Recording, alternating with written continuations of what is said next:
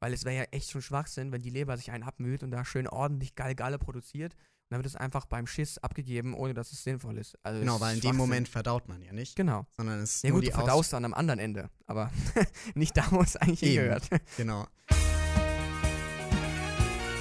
Situs Inversus.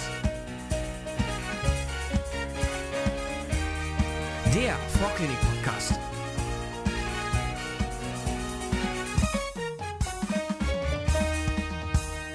Hi, hier ist Situs Inversus, euer Vorklinik-Podcast. Heute hier mit Leo und Tim. Hallo. Wir möchten heute wieder über die Verdauung und die dazugehörigen Organe sprechen. Wir haben nämlich das letzte Mal ja schon zwei, drei Sachen erwähnt, die wir euch noch schuldig sind, die wir heute mit euch besprechen möchten. Unter anderem das Pankreas, die Leber und die Milz und noch vieles mehr. Deswegen seid gespannt auf unsere Folge. Und beginnen möchten wir tatsächlich am Anfang des Darms, denn wenn ihr euch recht zurückerinnert, gab es da noch so eine Papille frateri, über die wir noch nicht so viel gesprochen haben, die aber von sehr großer Relevanz ist. Auch Papilla duodeni major. Genau, und damit möchten wir jetzt mit euch starten, denn daran schließt sich ein relativ wichtiger Gang an, und zwar der Gang primär zur Pankreas. Zum Pankreas. Das ist ja das Pankreas, wusste ich lange nicht. Genau. Leo hat heute auch noch was dazu gelernt. Ja, ich habe ungefähr 18 Mal bei der Vorbereitung der Pankreas gesagt und die Pankreas, aber nicht das. Also das, Freunde. Gut. So, zum Aufbau. Der ist relativ einfach. Es gibt einen Kopf, einen Körper und einen Schwanz, also Caput, Corpus und Cauda. Relativ einfach. Die einzige Besonderheit beim Ganzen ist der Prozessus uncinatus.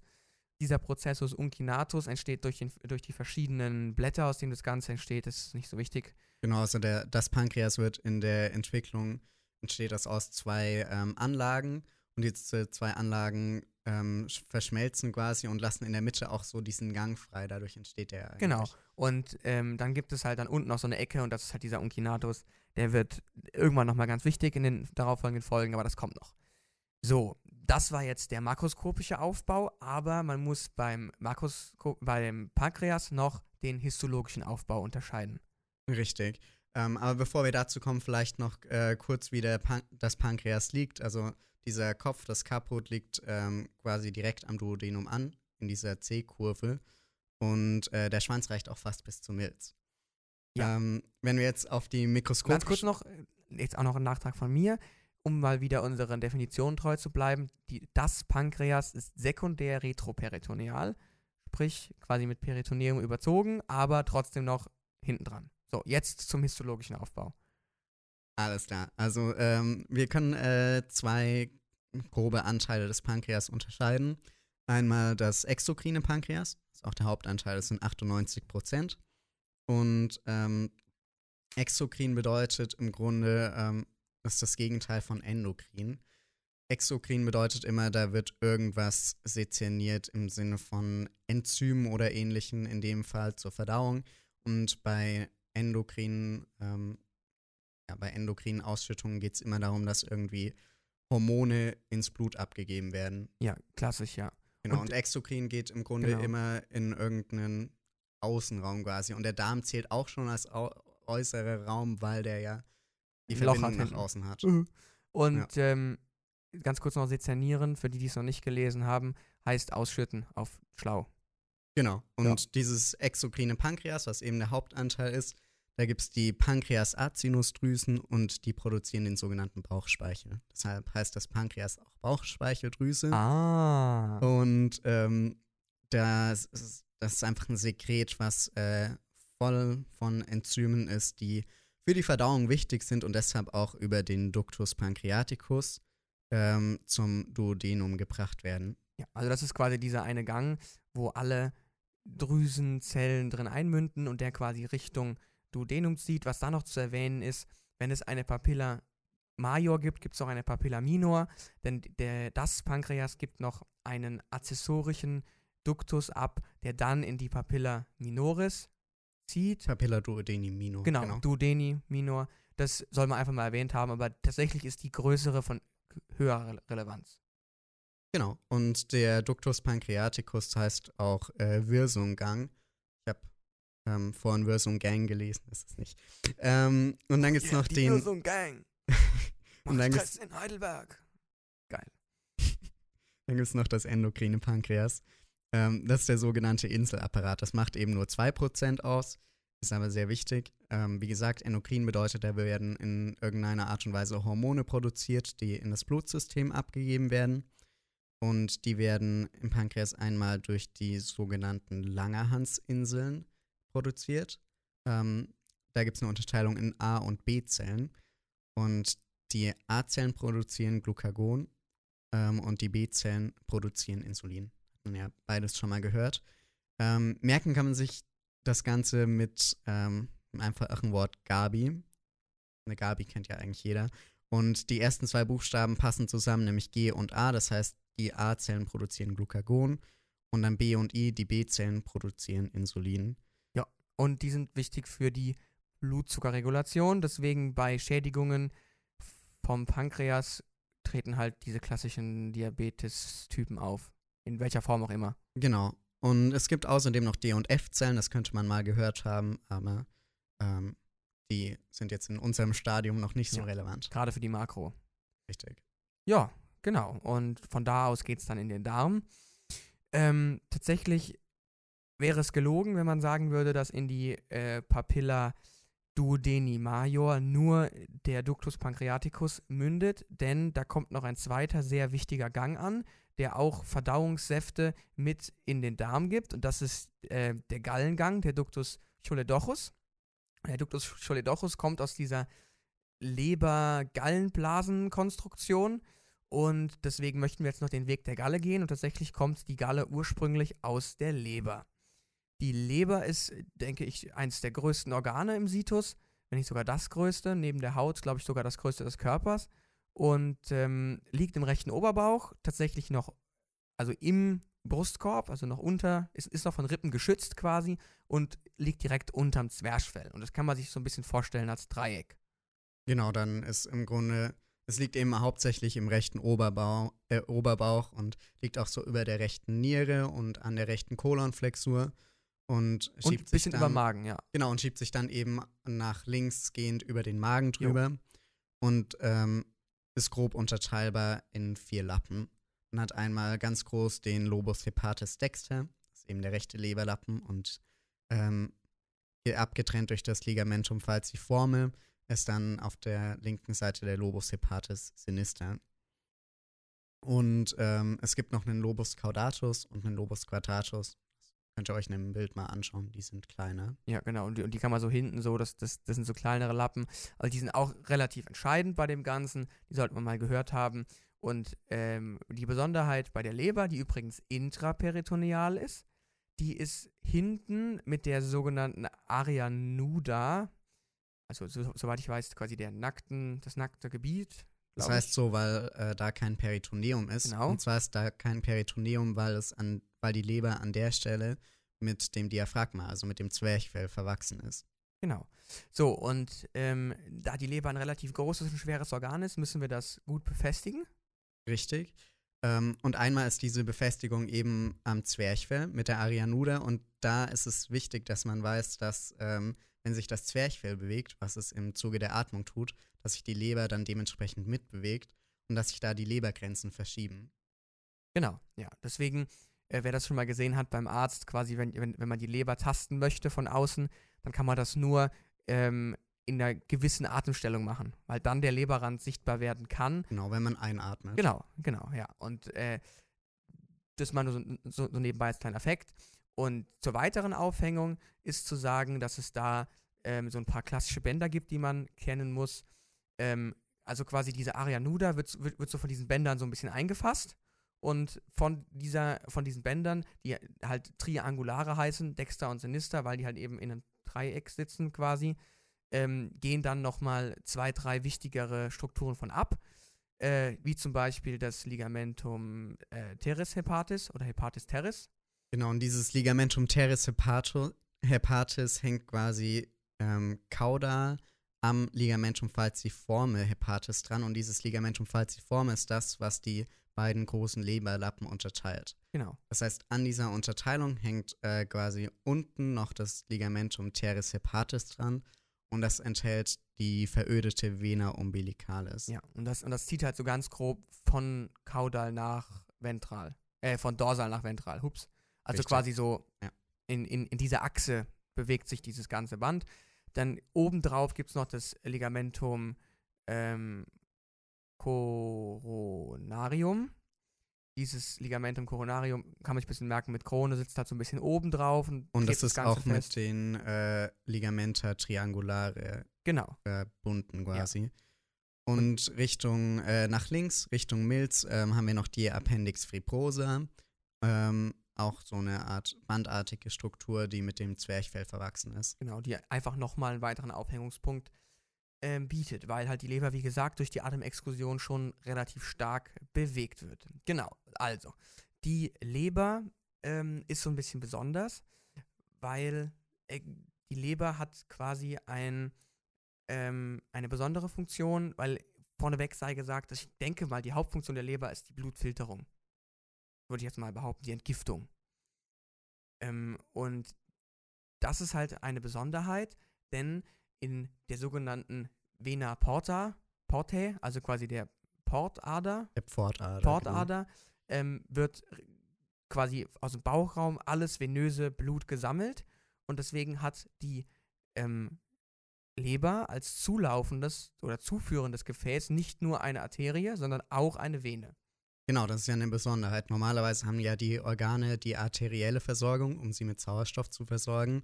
Und ähm, dann geht die Vene zum Herzen zurück, um quasi das sauerstoffarme Blut zurück zu transportieren.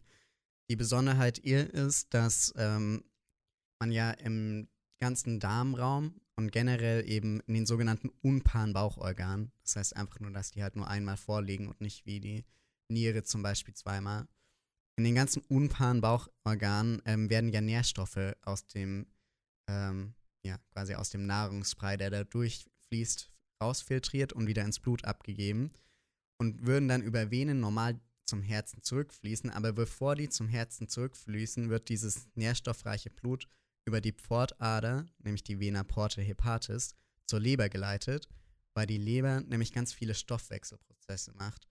Und deshalb braucht sie dafür logischerweise Nährstoffe. Und deshalb fließt dieses Blut aus den unpaaren Bauchorganen, Darm etc., ähm, dann in ein zweites Kapillargebiet, nämlich das Kapillargebiet der Leber. Und das ist eine richtig große Besonderheit. Das gibt es sonst nirgends.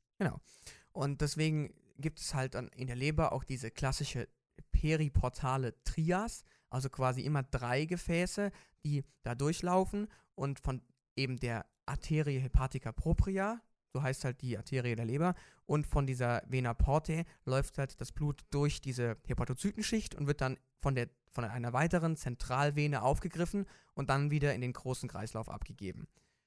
Jetzt kann man sich natürlich fragen, was ist das dritte Gefäß, was da rumgammelt? Das heißt ja immerhin Trias. Das ist der Ductus ähm, choledochus.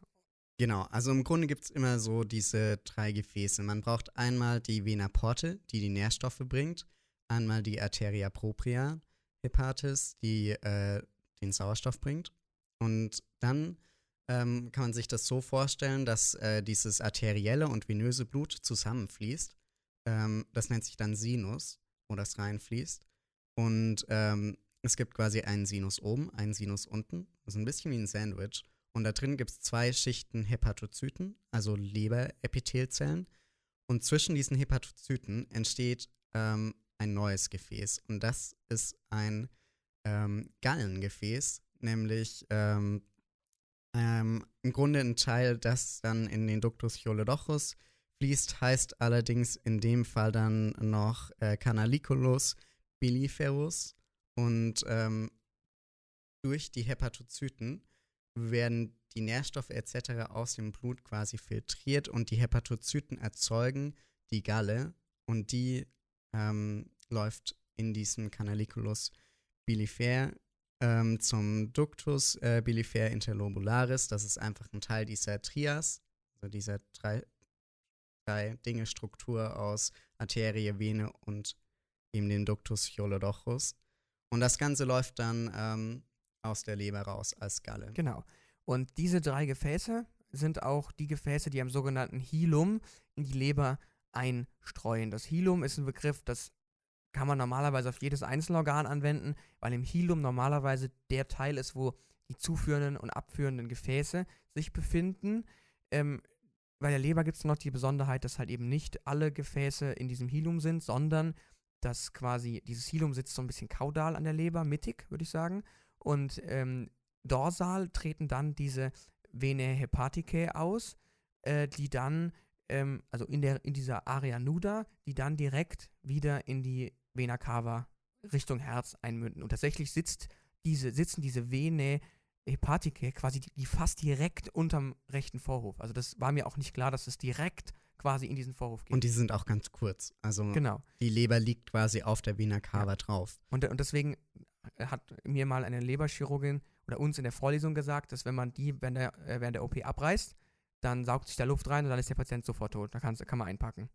Das, deswegen, das fand ich sehr beeindruckend, so, so, so, so dieser Fakt. Zurück zur Galle.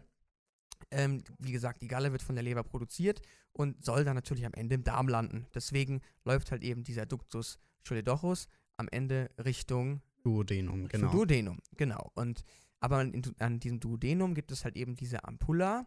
Und die, diese Ampulla ist quasi der, der Vereinigungsort von Bauchspeichel und Galle. Oder halt eben von Pankreassekret und ähm, das, was halt eben aus der Leber kommt. Genau, wir haben ja beim Duodenum gesagt, es gibt diese Papilla frateri oder auch Duodeni major. Und da münden sowohl der Ductus pancreaticus aus dem Pankreas ähm, mit Pankreassekret, also dem Bauchspeichel rein. Und ähm, andererseits eben die Gallenflüssigkeit aus dem äh, Ductus hepaticus oder Choledochus. Und ähm, die beiden Ductus vereinigen sich ähm, bevor sie in die Papilla duodeni major einfließen, in der Regel zu einer Ampulle, also einem etwas breiteren Raum. Und das ist dann die Ampulla, Ampulla hepatopancreatica. Ähm, darum ist auch in der Regel noch ein Mus eine Muskelschicht, nämlich äh, der Musculus sphincter oddi heißt er an der Stelle. Und wenn der kontrahiert ist, dann ähm, fließt eben weder Leber noch Pankreas, äh, weder Galle noch Pankreassekret da rein. Das ist halt eigentlich der Normalfall, weil halt nur dann Verdauungssäfte, nenne ich es jetzt mal, ausgeschüttet werden sollen, wenn auch Nahrungsbrei vorbeikommt. Das heißt, quasi nach dem Essen ist es schon sehr relevant. Und wenn sich, wenn dieser Sphinkter verschlossen ist, dann staut sich das Ganze halt zurück. Ähm, bei der Galle verhält sich das in, in, ähm, in der Regel so, dass dieser Rückstau relativ schnell ähm, diesen Duktus gefüllt hat und dann läuft halt die Galle in ein Reservoir ab, und zwar die Gallenblase. Und deswegen ist halt die, die, die Gallenblase in dem Sinne relevant, weil ähm, die Gallenblase quasi Galle speichern kann, weil wenn man jetzt richtig mal richtig fett gegessen hat, so richtig was sch- schönes Käse überbacken ist, sowas richtig Geiles, ja, dann braucht man halt viel Galle, weil, weil die Galle halt zum, zum Fettabbau benötigt wird, weil die halt Fette wasserlöslich macht. Genau, im Grunde, um da vielleicht nochmal kurz chemisch ranzugehen, die ähm, Galle enthält ähm, unter anderem Gallensäuren und die sind amphiphil. Und ähm, das bedeutet, dass die sich sowohl in, beziehungsweise dass diese Gallensäuren eben sowohl an Fett als auch an wasserlösliche Stoffe binden können. Also Amphiphil heißt, dass sie polar und ähm, Die sind, polare genau, die haben einen Stellen haben. unpolaren und einen polaren Teil und können dementsprechend eben die Fette, die in der Nahrung vorliegen, binden und gleichzeitig sind die aber auch polar und können sich dementsprechend im Wasser lösen und ähm, mit ausgeschieden werden. Ja, das mal als, das mal als kurzer Funfact. Ähm, also, wie gesagt, es staut sich zurück ähm, und landet halt am Ende in der Gallenblase. Und die Gallenblase macht eigentlich nicht viel, außer das Ganze nochmal ein bisschen zu dehydrieren und somit zu konzentrieren, damit halt eben möglichst gut gespeichert werden kann. Und ansonsten gibt es eigentlich nicht viel zu sagen, es, außer es gibt eine kleine fancy Klappe. Also, es ist keine Klappe, Genau, sondern eine in- Vorwölbung. Und die nennt, die nennt sich Heisterklappe. Genau, und die ist in diesem Ductus cysticus, der ähm, vom Ductus choledochus quasi in die Gallenblase führt. Ja, das ist nochmal, das ist nochmal quasi die Besonderheit. Dieser Abgang hat nochmal einen extra Namen in die Gallenblase. Genau. Und diese Heisterklappe, das ist im Grunde ähm, so eine ringförmige Falte. Ja. Und ähm, wenn der intraabdominelle Druck erhöht ist, nämlich zum Beispiel bei der Defekation, dann äh, wird die zugedrückt. Und Genau. Weil es wäre ja echt schon Schwachsinn, wenn die Leber sich einen abmüht und da schön ordentlich geil Galle produziert dann wird es einfach beim Schiss abgegeben, ohne dass es sinnvoll ist. Also Genau, es weil ist in dem. Moment verdaut man ja nicht, Genau. sondern es ist Ja nur gut, die du Aus verdaust dann am anderen Ende, aber nicht da, wo es eigentlich Eben. hingehört. Genau. Und deshalb macht es keinen Sinn, da die Gallenflüssigkeit quasi zu Genau. verschwenden. Und das, das ist das, was man soweit noch zu dieser Papilla wissen muss. Ein was noch, ähm, die Gallenblase selbst kann sich kontrahieren. Also wenn dann die Galle doch tatsächlich abgegeben werden soll, weil ihr irgendwie was Fettiges gegessen habt oder so, zum Beispiel unser Pizzastück, dann ähm, kontrahiert sich die Gallenblase und drückt die Galle aus ihr raus und dann zum Duodenum. Genau, und eben diese Lymphe wird halt eben durch ein ge gewisses System zurück in den Blutkreislauf geführt. Und da gibt es so ein paar wichtige Dukti, Trunki, wie auch immer, die man einfach wissen und kennen sollte, weil die kann man auch finden tatsächlich. Beginnen würde ich relativ weit unten, unterm Diaphragma, relativ direkt unterm Diaphragma, die Zisterna chili. Das ist so ein kleines Säckchen, also quasi eine Zisterne, die alles an Lymphe unterhalb der Rippen sammelt. Also Beine, Becken, alles. Ja. Und deswegen gibt es halt ein Säckchen, weil das ist schon arg viel, deswegen muss man das ein bisschen zwischenstoppen. Zisterne macht auch irgendwie Sinn, weil, weißt weil so ein Brunnen früher Ja, wurde ja auch genau. häufig Zisterne genannt und da wird Ja. ja, im Grunde das ganze Grundwasser gesammelt und Ja. hier wird eben die ganze Lymphe aus den Extremitäten gesammelt. Genau. Und das ist an sich einfach nur, nur eine Erweiterung von dem Star unter den Lymphgefäßen, dem Ductus thoracicus. Jeder kennt ihn, jeder liebt ihn. Und ähm, das ist quasi das Lymphgefäß, was auch einen Großteil des Körpers versorgt. Das liegt auf der Wirbelsäule, ein bisschen weiter außen und nicht ganz in der Mitte. Das ist halt so. Ziemlich in der Nähe des Esophagus, also da haben wir den eigentlich gefunden. Ja, genau. Also da, da, da, da verläuft er eben einfach lang. Und dieser Ductus thoracicus verläuft halt dann Richtung, ähm, Richtung Kopf und mündet dann in den linken Venenwinkel. Dieser Venenwinkel wird erzeugt durch die Vena jugularis interna und die Vena subclavia. Und diese beiden Venen treffen halt in mehr oder weniger 90 Grad aufeinander und genau da in diesen Winkel mündet er halt rein. Und das ist halt dieser Ductus thoracicus, der bekommt noch vom Kopf her, von dem Truncus äh, jugularis noch ein bisschen Lymphe und vom Truncus äh, subclavius sinister kriegt er auch noch ein bisschen Lymphe. Und, von, und da läuft es halt eben diesen Venenwinkel und der ist halt höchst relevant, äh, weil da halt der Großteil der Lymphe ankommt. Dann gibt es noch den Ductus lymphaticus dexter, der versorgt quasi äh, den, den restlichen Teil, der noch übrig bleibt. Der bekommt ähm, Anteile vom Truncus subclavius dexter und vom, und vom Truncus ähm, jugularis dexter. Und deswegen kann man sich das relativ gut vorstellen, wenn man sich ein Koordinatensystem mit dem Nullpunkt auf das untere Ende des Sternums legen würde. Wenn man sich jetzt den rechten oberen Quadranten von sich aus, also seinen eigenen rechten oberen Quadranten anschaut, dann ist das der einzige Quadrant, der von eben diesem ähm, Ductus lymphaticus dexter trainiert wird. Der ganze Rest kommt durch den Ductus thoracicus in den Venenwinkel. Das heißt quasi drei Viertels der, der Fläche quasi wird durch den ähm, Ductus thoracicus trainiert. Und das ist dann einfach was, was man grundsätzlich einfach mal drauf haben muss. Aber in meinen Augen sind nur der Ductus thoracicus mit der Zisterna chili, dann vielleicht noch der Ductus lymphaticus dexter und die, die Trunci jugularis und die Trunci subclavii relevant und alles andere ist halt einfach ein bisschen viel für die Makro. Aber das solltet ihr schon wissen und das ist der wichtige Teil des Lymphgefäßsystems. Was auch ganz gut zu wissen ist, sind so typische Punkte, wo Lymphknoten auftreten. Also zum Beispiel, ähm, wenn man Richtung Achselhöhle geht. Achselhöhle und ich glaube im Becken, so un unterm Kinn sind auch relativ viele. Genau, auch im Inguinalbereich. Genau. Also an der Leiste. Ja, das meinte ich mit Becken, genau, ja. Also ganz ehrlich, da wo einem früher der Kinderarzt immer mit seiner mit, mit seinem kalten Zeigefinger voll reingerührt hat. Genau, das stimmt, ja. Ja, aber da werden halt Lymphknoten gefühlt. Genau, und diese Lymphknoten, die hängen halt im Lymphsystem drin und da gibt es verschiedene Organe, die gewisse Aufgaben haben und deswegen mehr oder weniger relevant sind beim Ganzen. So, das heißt, wir hatten ja jetzt gesagt, ähm, einmal die erste wichtige Aufgabe des Lymphsystems ist der Transport dieser interstitiellen Flüssigkeit, die eben nicht von der venösen Seite der Kapillaren wieder aufgenommen wird, von diesen 10 Prozent. Ähm, eine zweite wichtige Aufgabe ist der Lipidtransport. Und ähm, drittens, was besonders relevant ist, ist, ähm, sind die Abwehrmechanismen, die vom Lymphsystem ähm, eben übernommen werden. Ähm, in die Lymphe an sich gelangen eben im Bereich des Interstitiums auch Mikroorganismen und Fremdstoffe.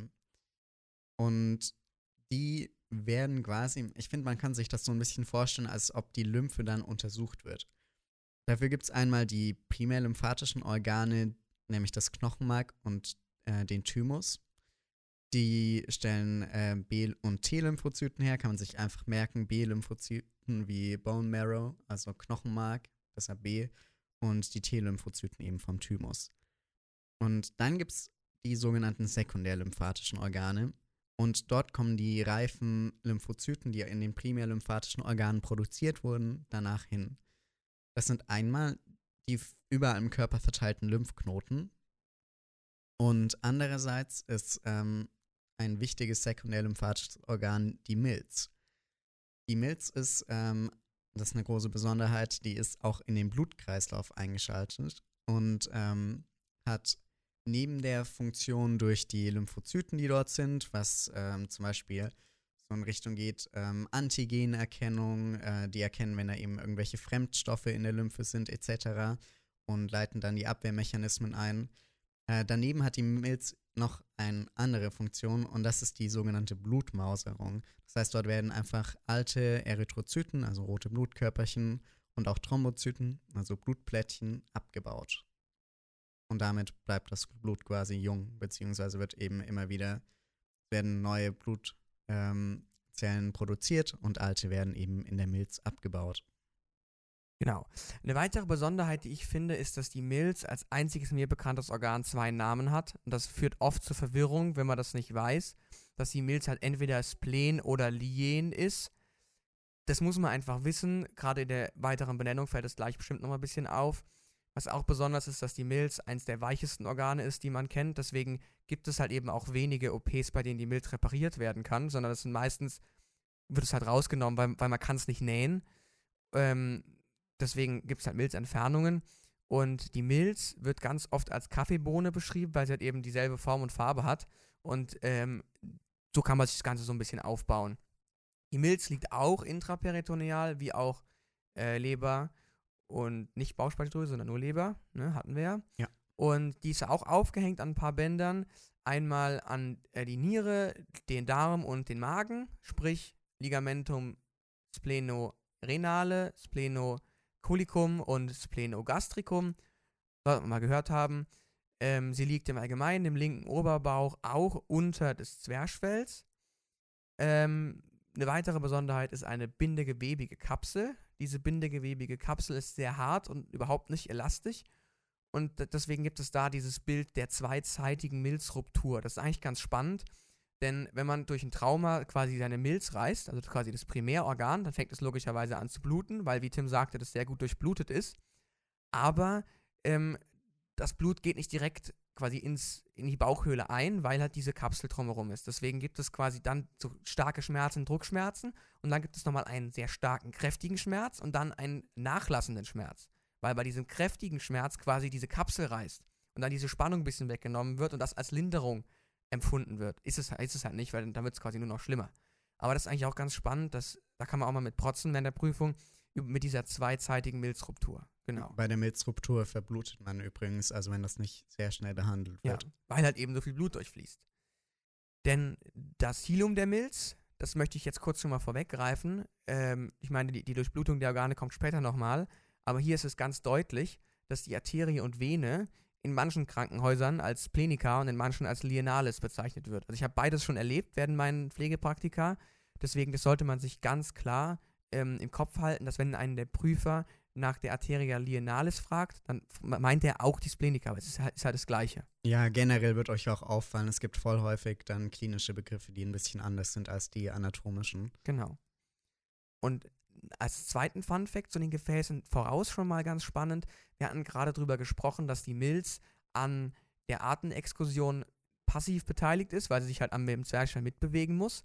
Und deswegen sind halt die Gefäße der Milz so ein bisschen geschlängelt. Das sieht so ein bisschen aus wie so eine, also nicht wie eine Krampfader, aber fast schon, finde ich. Wenn man es so sieht.